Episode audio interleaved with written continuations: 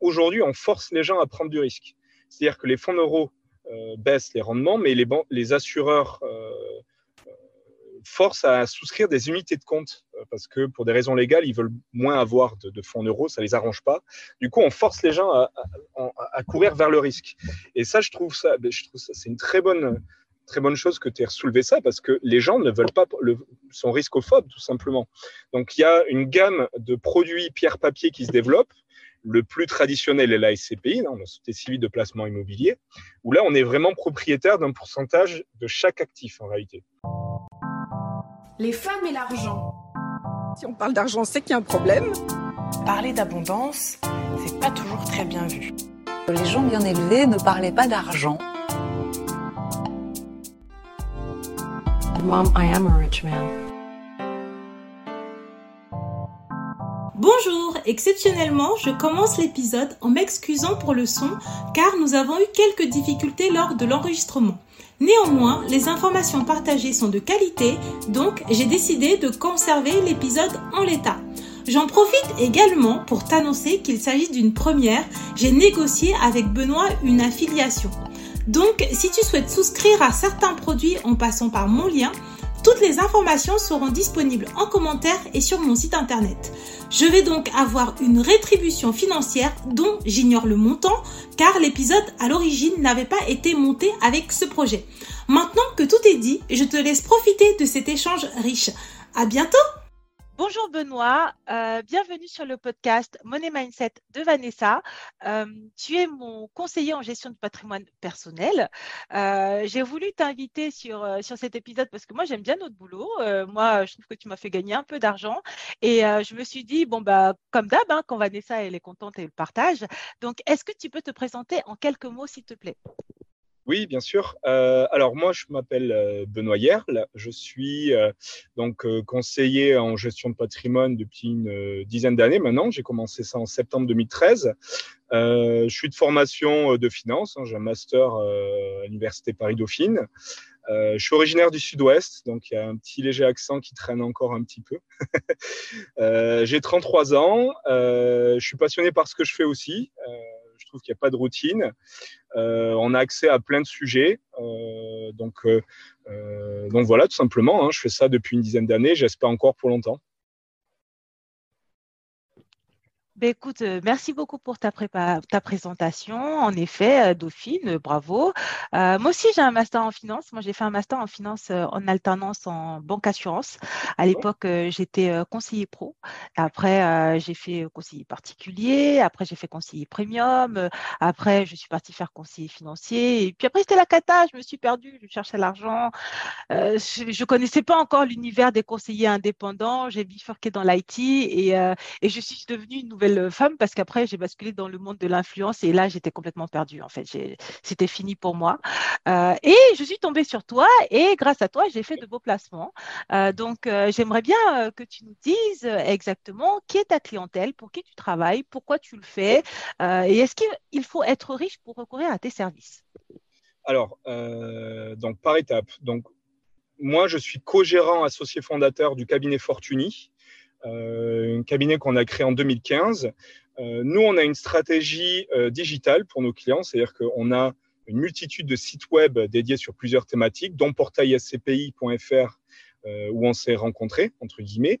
Donc, on a des sites euh, qui détaillent, par exemple, sur Portail SCPI, on a, comme une bible de l'investissement SCPI avec tous les produits qui existent, toutes ces choses-là. Donc, nous, l'idée, c'est que les clients tapent des questions sur Google, ils tombent sur notre site. S'ils sont intéressés, ils remplissent son formulaire de contact. Et nous, on les rappelle derrière euh, pour répondre à leurs questions et commercialiser les produits qu'on juge les plus adaptés pour eux. donc nous, on est un cabinet indépendant, c'est-à-dire qu'on n'a pas de produits maison à vendre aux clients. Donc en fait, d'un point de juridique, on lit des conventions de partenariat avec les sociétés de gestion, euh, que ce soit sur l'SCPI ou l'assurance vie euh, ou d'autres types de, partenaires. Euh, on se fait payer à chaque fois par les partenaires que l'on présente aux clients. C'est-à-dire que moi, quand je présente plusieurs produits, plusieurs stratégies à des clients, euh, s'ils appellent chacun des partenaires en, question, ils paieraient exactement le même prix que s'ils passaient par moi. Donc, on ne va pas générer un euro de frais supplémentaires dans l'histoire. C'est ça notre euh, vrai avantage, avantage, entre guillemets. On n'a pas le prestige euh, d'une banque ou d'une société de gestion à l'heure actuelle, mais on n'a pas de produits maison à vendre. Donc, notre vrai plus, ça va être sur le suivi. On essaie d'être réactif pour le coup. Je pense avoir fait nos preuves là-dessus, euh, mes preuves là-dessus. On est, on essaie d'être réactif et du coup, les, bien sûr, les plus compétents, ce qui est plus facile qu'un banquier traditionnel puisque lui, il vend que ses produits maison. Moi, j'ai pas de produits maison à commercialiser. La typologie de mes clients est extrêmement large parce que ce qui est bien sur Internet, c'est que du coup, je peux tomber sur un expat de Hong Kong euh, comme, euh, comme un étudiant en apprentissage, donc, euh, ou un Parisien ou n'importe où. Donc, on a des clients partout dans la France et dans le monde.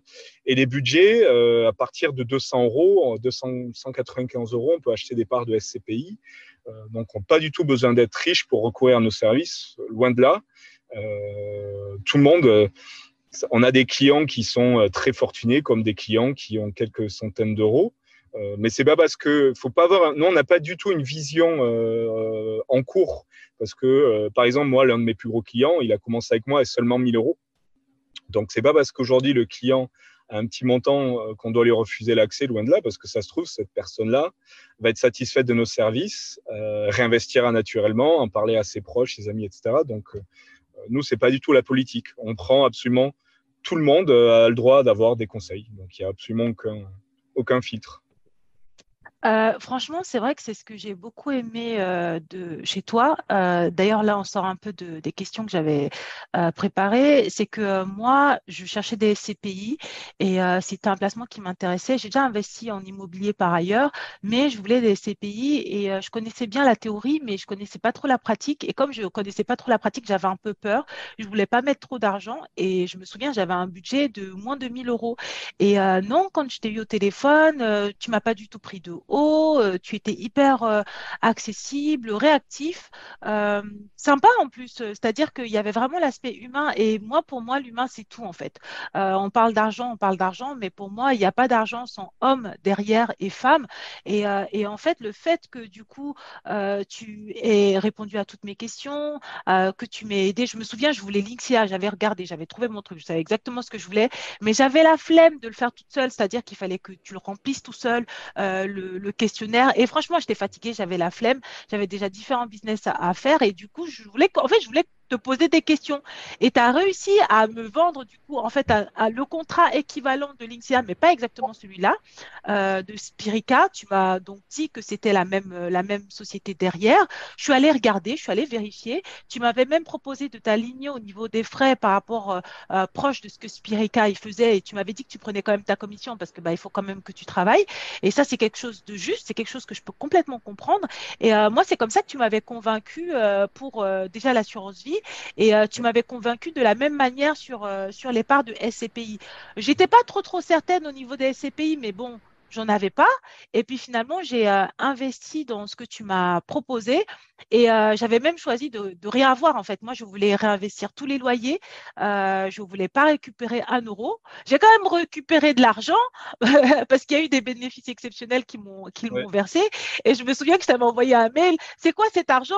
Pourquoi est-ce que je reçois? Alors que j'avais dit que je voulais tout réinvestir et tu avais pris le temps de me répondre euh, très gentiment, euh, avec beaucoup d'empathie, de pédagogie. Et je me suis dit, non, mais il est cool en fait. Euh, moi, je suis contente. Et je suis revenue plus tard, là tard avec, je crois, 5 000 euros. Et je vais revenir encore. Et je, vais revenir encore parce que j'ai encore quelques, quelques billes à, placer. Et je me suis dit, non, en fait, c'est important de, de parler de, de, des choses dont on est satisfait.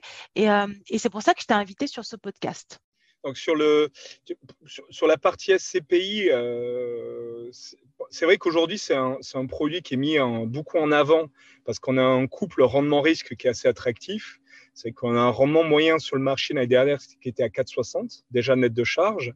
Euh, et c'est vrai que ça permet d'avoir accès à des investissements immobiliers qu'on ne pourrait pas avoir accès en tant que particulier, puisque par exemple, vous avez Google qui est locataire de chez Corum, qui est une des SCPI que tu as. Euh, donc ça permet d'avoir quand même des locataires assez, assez exclusifs. Euh, c'est un produit qui n'est pas le produit miraculeux non plus, il faut le savoir. Hein. Il faut être capable d'avoir un horizon d'investissement qui est cohérent. C'est 8-10 ans d'horizon de placement hein, sur la SCPI. Euh, pourquoi? Parce que ça coûte cher. Il y a des frais de souscription qui sont importants. Euh, donc, euh, concrètement, si c'est pour moins de 3 ans, ça ne sert à rien. On va même perdre de l'argent. En revanche, sur le long terme, c'est quelque chose qui va s'apprécier, qui est relativement stable, qui va être, qui va être aussi une protection vis-à-vis -vis de l'inflation.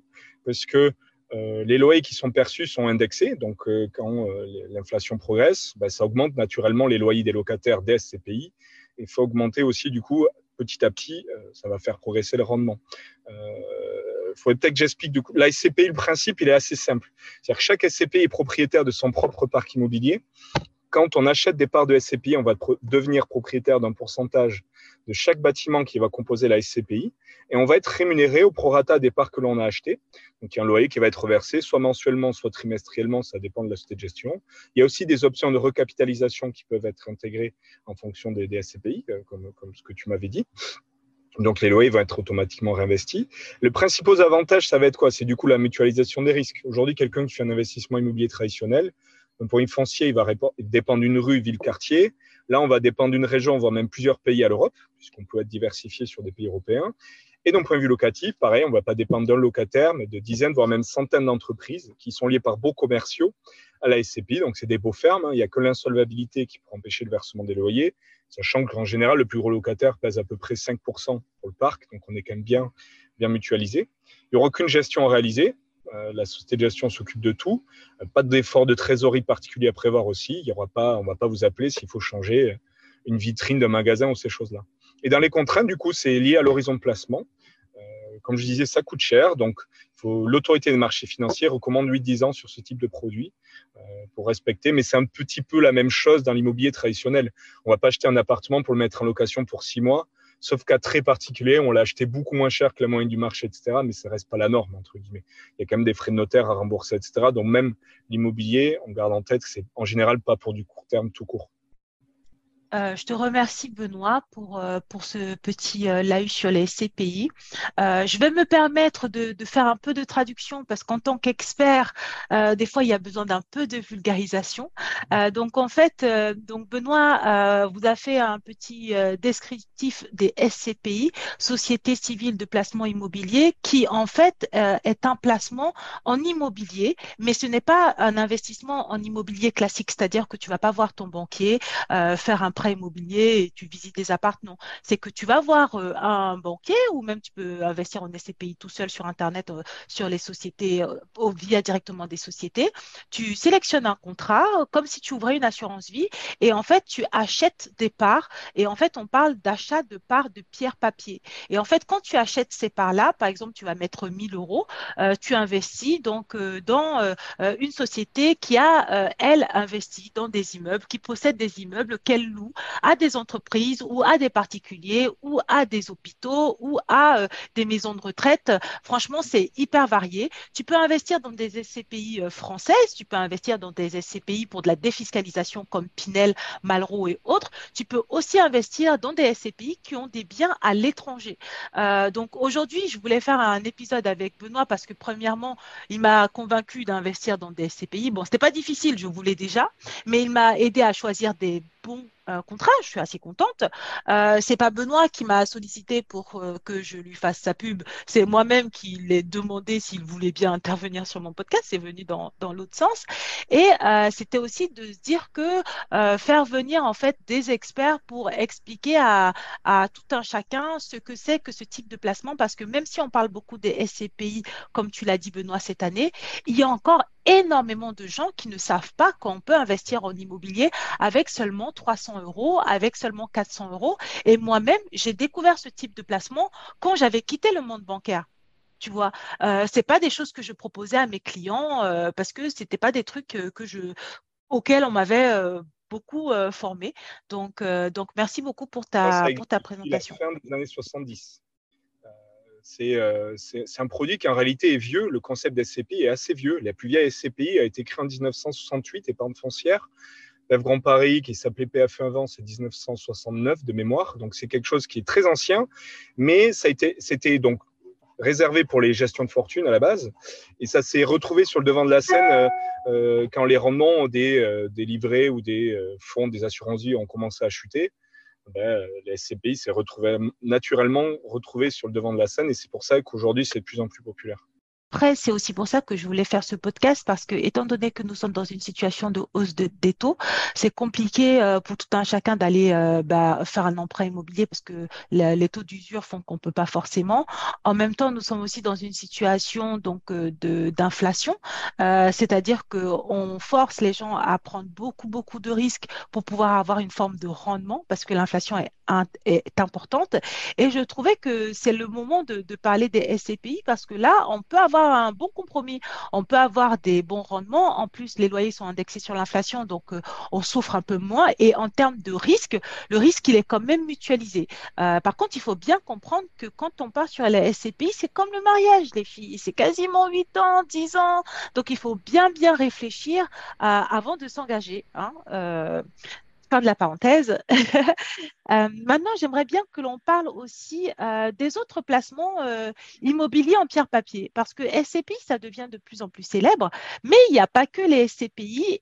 moi, je suis au courant d'autres placements, mais pour être tout à fait honnête, je ne suis pas forcément une experte. je suis plus experte en immobilier en direct, parce que moi, je suis investisseur immobilier et propriétaire de ma résidence principale, et j'ai été aussi syndic bénévole, donc l'immobilier classique, je connais bien, mais tout ce qui est autres placements en dehors des SCPI, euh, sur l'immobilier, je ne connais pas. Donc, est-ce que tu peux nous en dire plus, s'il te plaît?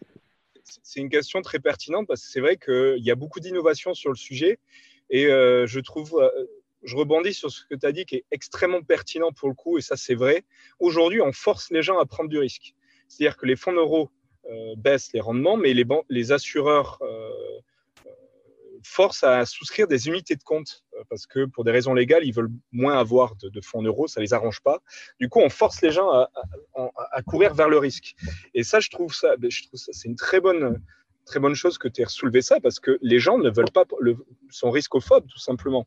Donc, il y a une gamme de produits pierre-papier qui se développe. Le plus traditionnel est la SCPI, la Société civile de placement immobilier, où là, on est vraiment propriétaire d'un pourcentage de chaque actif en réalité j'ai un morceau de carrelage de chaque immeuble. Vous avez donc en gros, euh, on va dire, il y a la SCPI, la SCI, les foncières cotées, donc SIC, et les OPCI. La différence, c'est surtout par rapport d'un point de vue juridique. vous allez voir, des fois, c'est assez subtil, mais ça a quand même son importance. La SCPI, donc, comme je disais, vous êtes propriétaire. Sur une SCI, donc, ce sont des formes de fonds que l'on va intégrer au sein de contrats d'assurance vie euh, que euh, on avait débattu là-dessus avec Vanessa d'ailleurs. Il me disait pourquoi chaque fois tu veux me mettre ça? Euh, Donc euh, c'est vrai. en fait, c'est pas que je voulais absolument leur fourguer ce produit. C'est juste que pour moi, c'est une excellente alternative au fonds en euros euh, puisqu'on est sur des échelles de risque qui sont même dans l'absolu un, peu, un petit peu plus faibles que sur la SCPI. La SCPI, on va être à 3 sur 7 sur l'échelle de l'AMF. 1, c'est votre livret à capital garanti, pas de fiscalité, liquidité immédiate, je peux rien perdre, je suis à 1 sur 7. 7 sur 7, ça va être le produit plus risqué qui existe.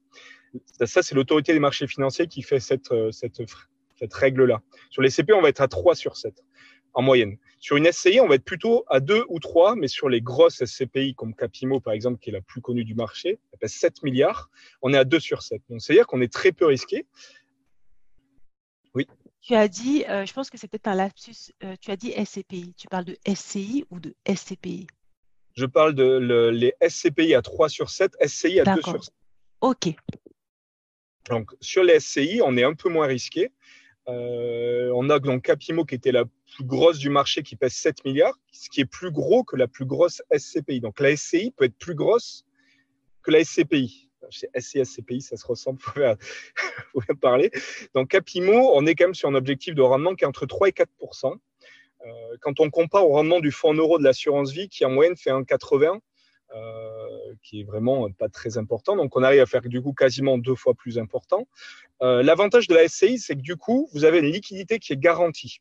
C'est-à-dire que vous pouvez vous en séparer à n'importe quel moment. C'est pour ça que ça s'intègre dans le contrat d'assurance vie, qu'elle a une valeur liquidative toutes les semaines, un prix, si vous voulez. La SCI ne va pas vous distribuer de loyer, elle va capitaliser. Donc, tous les, tous les vendredis, je vais avoir un nouveau prix et je peux m'en séparer à tout moment. Donc, j'ai un rendement un petit peu plus faible, certes, puisqu'on va être entre 3 et 4, on va dire, même si certaines arrivent à faire un peu plus de 5 encore aujourd'hui. Euh, mais le vrai avantage par rapport à la SCPI, c'est que je m'en sépare à tout moment. Je ne génère pas de revenus complémentaires, mais ça me permet d'aller sur un produit qui va être peu volatile, donc moins risqué, sans faire une croix sur le rendement. Les frais aussi sont moins importants sur la SCI que sur la SCPI. Sur une SCPI, on va être entre 10 et 12% à la souscription, Pour les meilleurs, on sera entre à peu près à 6% de rendement. Mais sur une SCI, on va être à 2% en général pour un rendement entre 3 et 4. Donc sur long terme, très long terme, on va être moins rentable que la SCPI, mais j'ai une flexibilité qui m'est offerte avec une liquidité qui m'est garantie. Et pour traduire ça en français, euh, bon, je pense que c'est du français, mais les gens euh, comprennent, c'est que en fait, la SCPI, c'est quand même plus intéressant que la SCI euh, en termes de rendement, mais il y a en fait une immobilité des fonds, c'est-à-dire que tu ne peux pas partir, en fait. C'est-à-dire que tu as acheté, es contente, tu as acheté ta SCPI, au bout de deux ans, tu rencontres ton gars, tu veux te marier, tu veux payer ton mariage, mais tu ne peux pas vendre comme ça tes, tes parts de SCPI. Encore plus si tu les achètes en direct, parce que tu dois trouver quelqu'un pour te racheter tes parts. Donc, c'est un peu la galère, alors que la SCI qui te rapportera peut-être un tout petit peu moins est euh, tout aussi peu risqué, mais tu peux t'en séparer quand tu veux parce que c'est sur ton contrat d'assurance vie. Et en plus, tu peux avoir une plus-value parce qu'à chaque fois, la valorisation euh, de la part va augmenter. Donc, en fait, tu n'auras pas perdu d'argent. Donc, c'est important de vraiment bien comprendre, et, c'est pour ça d'ailleurs que j'ai interrompu mon cher Benoît, euh, de faire la différence entre SCPI et SCI parce qu'en fait, comme les mots sont proches, on peut se retrouver à mélanger. C'est de dire vraiment que dans ton assurance vie, tu peux avoir une SCI, un truc que tu achètes, que tu revends, que tu achètes, que tu revends, que tu rachète. Bref, et gagner de l'argent tout en euh, ayant en fait une forme de diversification, en fait, en n'étant pas uniquement sur du fonds euro. Est-ce que tout est OK pour toi, Benoît? Oui, c'est exactement ça. Euh, c'est exactement ça. On va dire aussi qu'une SCPI ne va pas répondre du coup aux mêmes objectifs patrimoniaux qu'une SCI du coup. Euh, une SCPI peut générer des revenus complémentaires. Une SCI, on va dire plutôt en général optimisation des placements. Euh, si c'est dans une assurance vie, plutôt du coup aussi peut-être un objectif de transmission derrière avec une optimisation de la succession. Donc, euh, euh c'est pas exactement les, mêmes objectifs. À côté de ça, vous avez alors SCP, SCI, SCPI, c'est quand même relativement assez proche dans l'absolu. Sur les deux autres catégories de produits qui sont les foncières cotées S2IC ou les OPCI, là, ça va être une partie beaucoup plus financière. C'est-à-dire que ça, c'est quelque chose.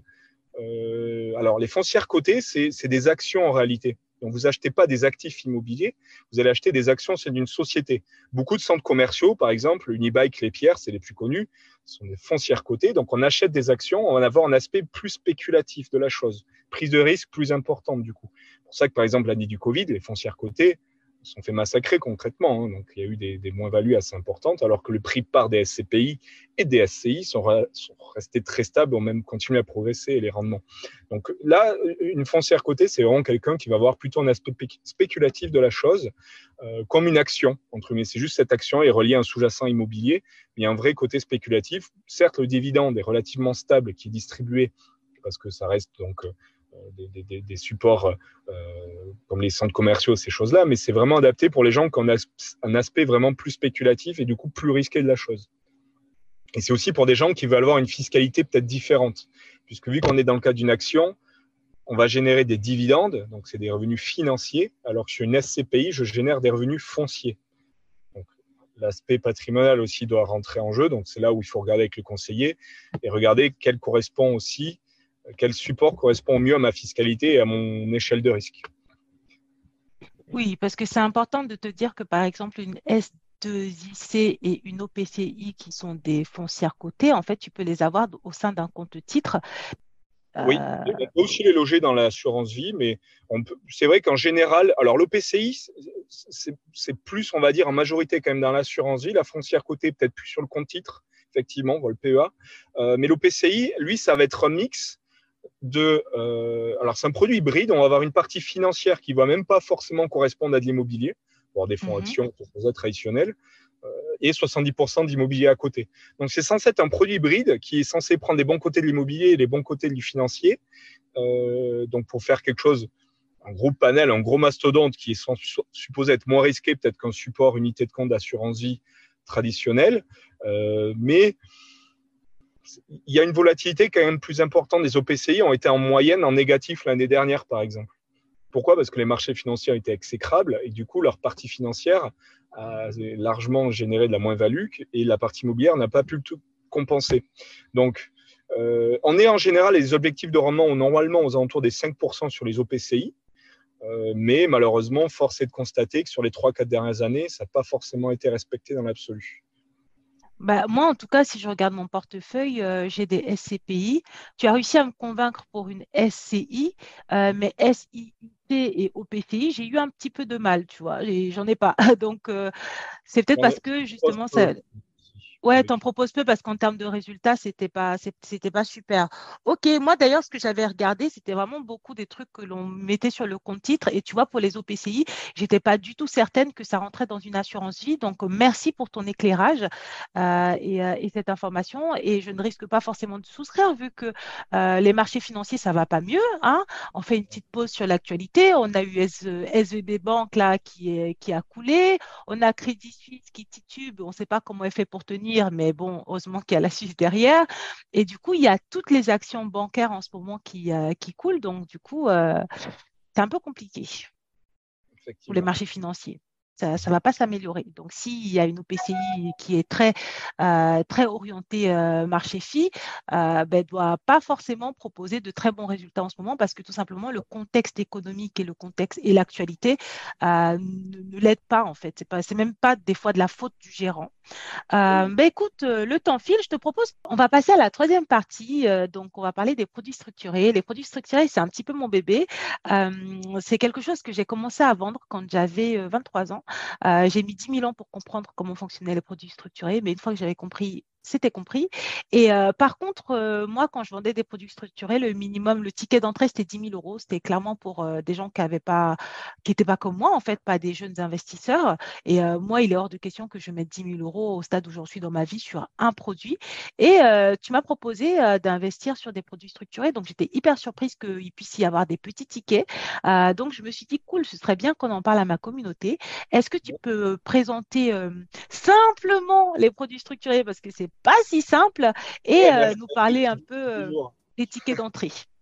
Alors, le produit structuré, moi, j'ai plutôt, euh, quand je le présente à des clients, je le présente même des fois comme un petit peu un jeu de société. C'est-à-dire, il y a des règles du jeu prédéfinies et en fonction de ce qui se passe, tu débloques des règles ou tu n'en débloques pas. Donc, en général, un produit structuré, donc c'est un produit financier, qui peut être plus ou moins complexe. Donc, on a tendance à dire quand c'est trop compliqué, il faut pas y aller. Hein, règle d'or en général dans l'investissement. En général, si c'est bien expliqué, on arrive quand même à comprendre assez rapidement la logique.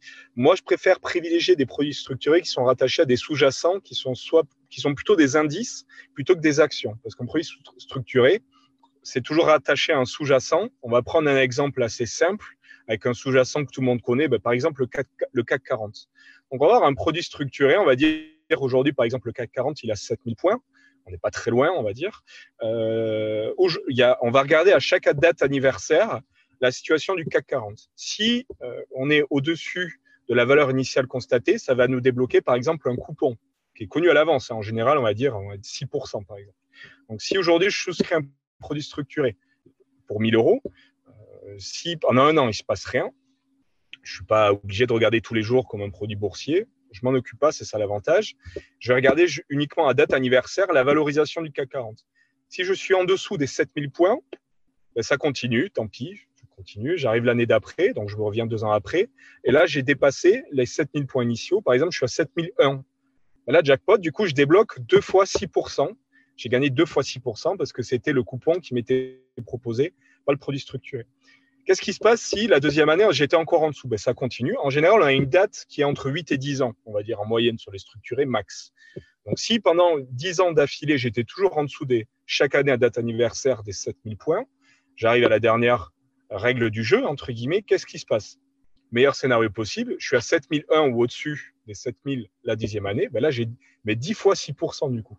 C'est là où j'ai maximisé mon gain, super. Si je suis en dessous, là, il y a deux scénarios en chaque produit structuré a une barrière de protection en capital.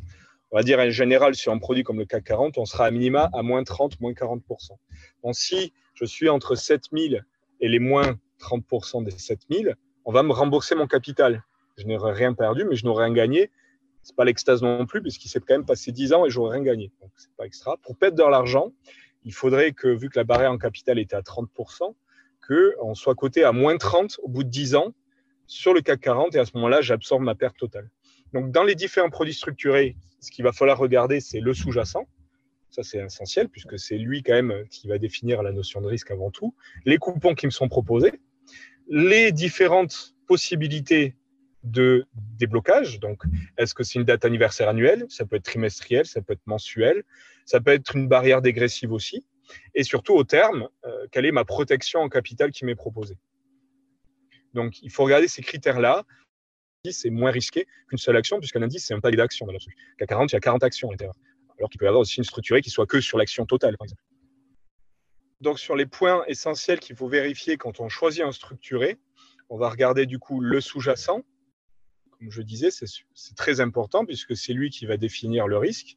CAC 40, on a tendance à dire qu'on connaît l'indice, donc ça va, mais il peut y avoir des indices un peu farfelus hein, des fois, donc il faut faire quand même attention. Plutôt privilégier un indice aussi à une action, puisque par exemple le CAC 40 est composé des 40 plus grosses capitalisations entreprises françaises, mais vous pouvez avoir aussi un produit structuré qui soit que sur une seule action, donc naturellement plus risqué.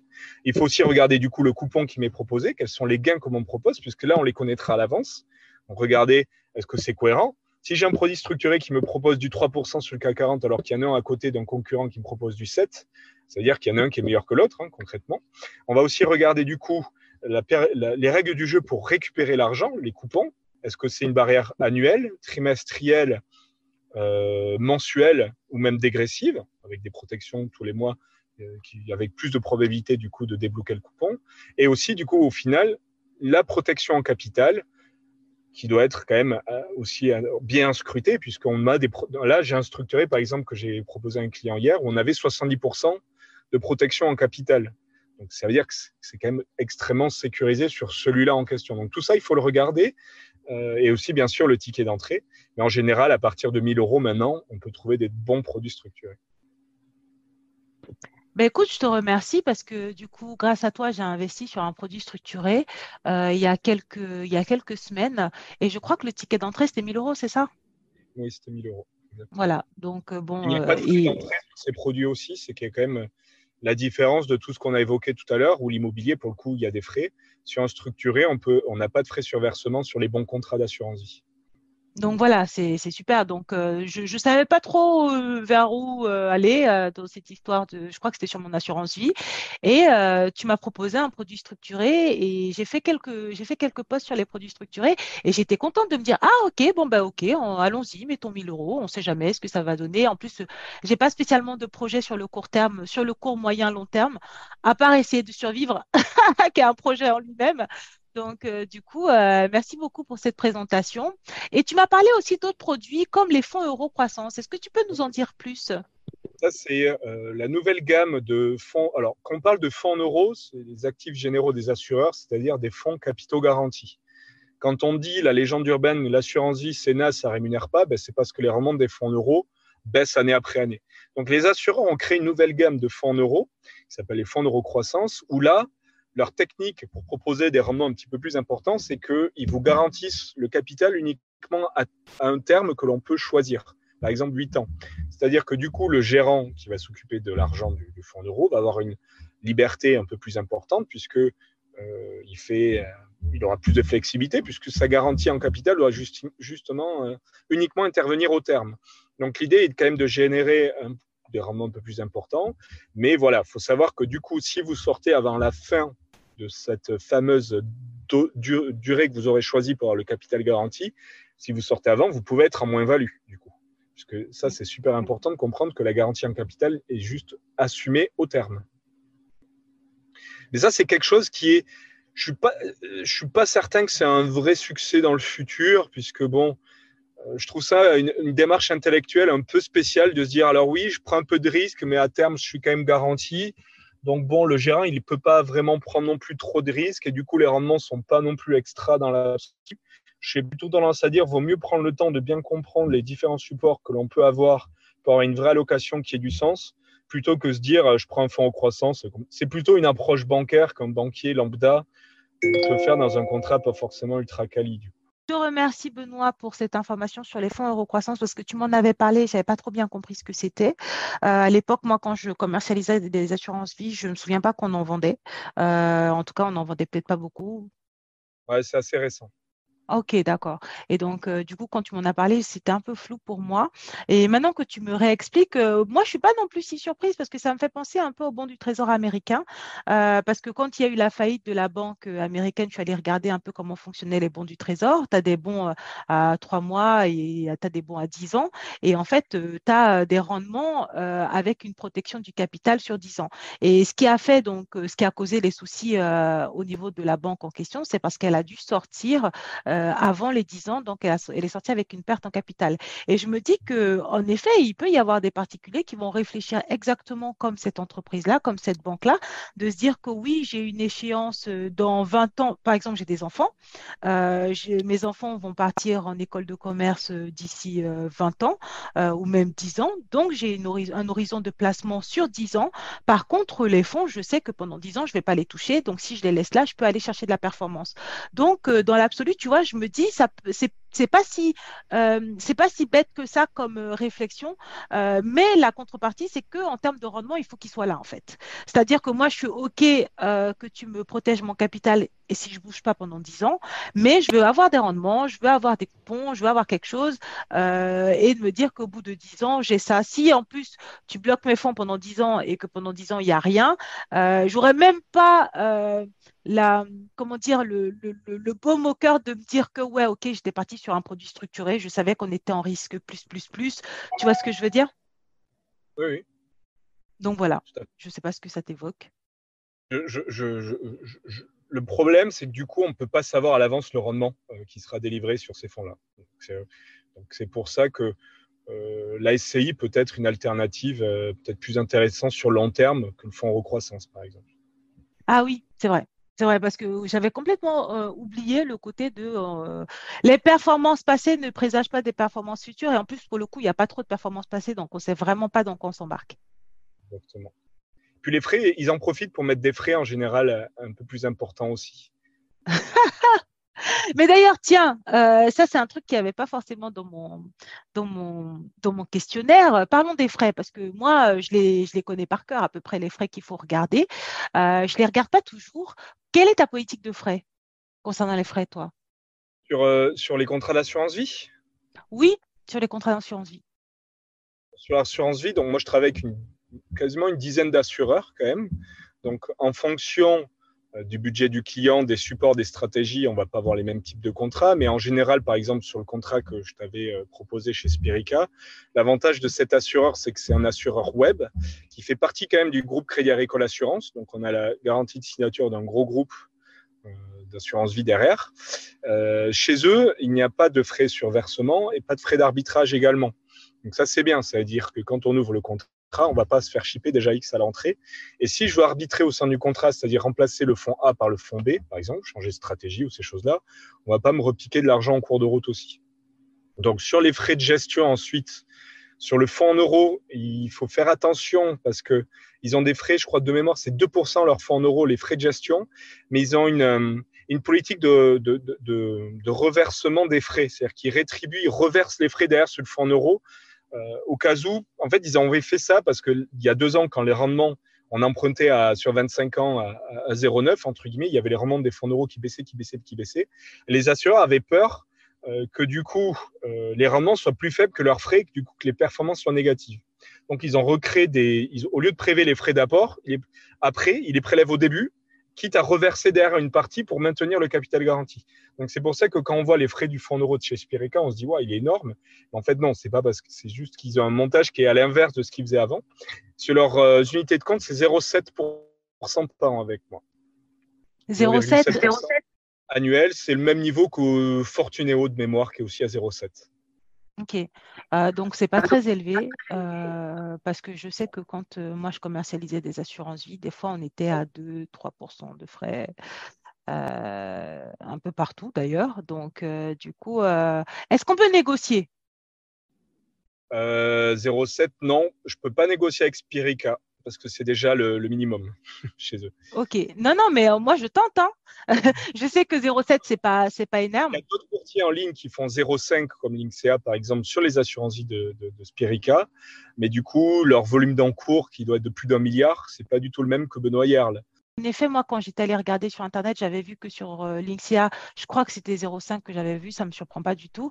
Et euh, après, quand moi, je t'avais euh, appelé pour comprendre un peu mieux, tu m'avais dit qu'il y avait un delta de 0,2 et tu prenais ta part au niveau de 0,2. Et moi, ça me, bah, j'ai signé avec toi, en fait, parce qu'en même temps, tu m'as, tu me, comment tu m'apportais, tu me déchargeais, en fait, tu m'enlevais de la charge mentale. Voilà. Donc, euh, du coup, euh, j'étais complètement OK pour, euh, pour faire ça. D'ailleurs, sur le temps, il y a plein de fois, j'ai perdu mes codes. je t'ai appelé, tu m'as répondu rapidement. Enfin, les 02, tu les mérites. Enfin, on n'est pas non plus. Mais OK, j'ai quand même tenté pour savoir à quel point on peut négocier les frais. tes frais, ils sont déjà pas très élevés. du coup, ils ne sont pas négociables. OK. Et en plus, je te remercie pour la transparence de tes infos. Comme ça, au moins, les choses sont claires. Est-ce que tu veux rajouter quelque chose sur une thématique supplémentaire, Benoît? Tu m'avais posé une question de savoir s'il y avait d'autres idées de produits en pierre, euh, en pierre papier ou relatifs à l'immobilier euh, qui se créent aujourd'hui, qui se développent. Euh, j'ai envie de dire oui, il y a un produit qui est intéressant. Tu m'avais posé la question de savoir s'il y avait un autre type de produit lié à l'immobilier que je pouvais présenter, qui me semblait pertinent. je vais te parler de financement participatif immobilier, de crowdfunding immobilier, qui est une il y a beaucoup de plateformes qui sont créées récemment. Euh, je travaille avec plusieurs d'entre elles. C'est une stratégie de produit qui est intéressante parce que c'est sur du court terme. C'est en général entre 24 et 36 mois. Euh, on connaît les coupons à l'avance. En général, c'est entre 9 et 11 La moyenne, on va dire à 10 Il y a la flat tax à 30% hein, à la source. Donc, si c'est du 10, ça fait du 7 net dans la poche euh, du client. L'avantage aussi, c'est qu'il n'y a pas de frais à l'achat hein, sur ces frais-là, sur ces produits-là, pardon. Euh, en revanche, c'est des produits qui sont naturellement quand même plus risqués euh, qu'une SCPI, puisque là, en gros, le financement participatif, c'est vous et moi, on va jouer au rôle du banquier, on va financer une partie euh, d'un investissement immobilier d'un promoteur en apportant nos liquidités, euh, même si des fois il peut y avoir des projets qui sont quand même assez prestigieux. Hein. nous, on avait fait des projets Place Vendôme avec des clients, par exemple. donc, on apporte de l'argent, comme le banquier, quand vous, vous, lui, vous empruntez de l'argent, vous lui payez des intérêts tous les mois, et là, ça va être la même chose. On va toucher des coupons du coup tous les mois, du coup net de fiscalité, puisque la fiscalité prélevée à la source dans le financement participatif. Et vous attendez à la fin du, euh, de la durée pardon, que le capital soit, le capital soit remboursé. Donc le risque, c'est quoi sur ce type de produit? C'est que le capital, euh, la somme que vous avez empruntée ne soit pas remboursée. Donc il faut être très très rigoureux dans la sélection des produits. Ben écoute, euh, cet enregistrement est assez sport.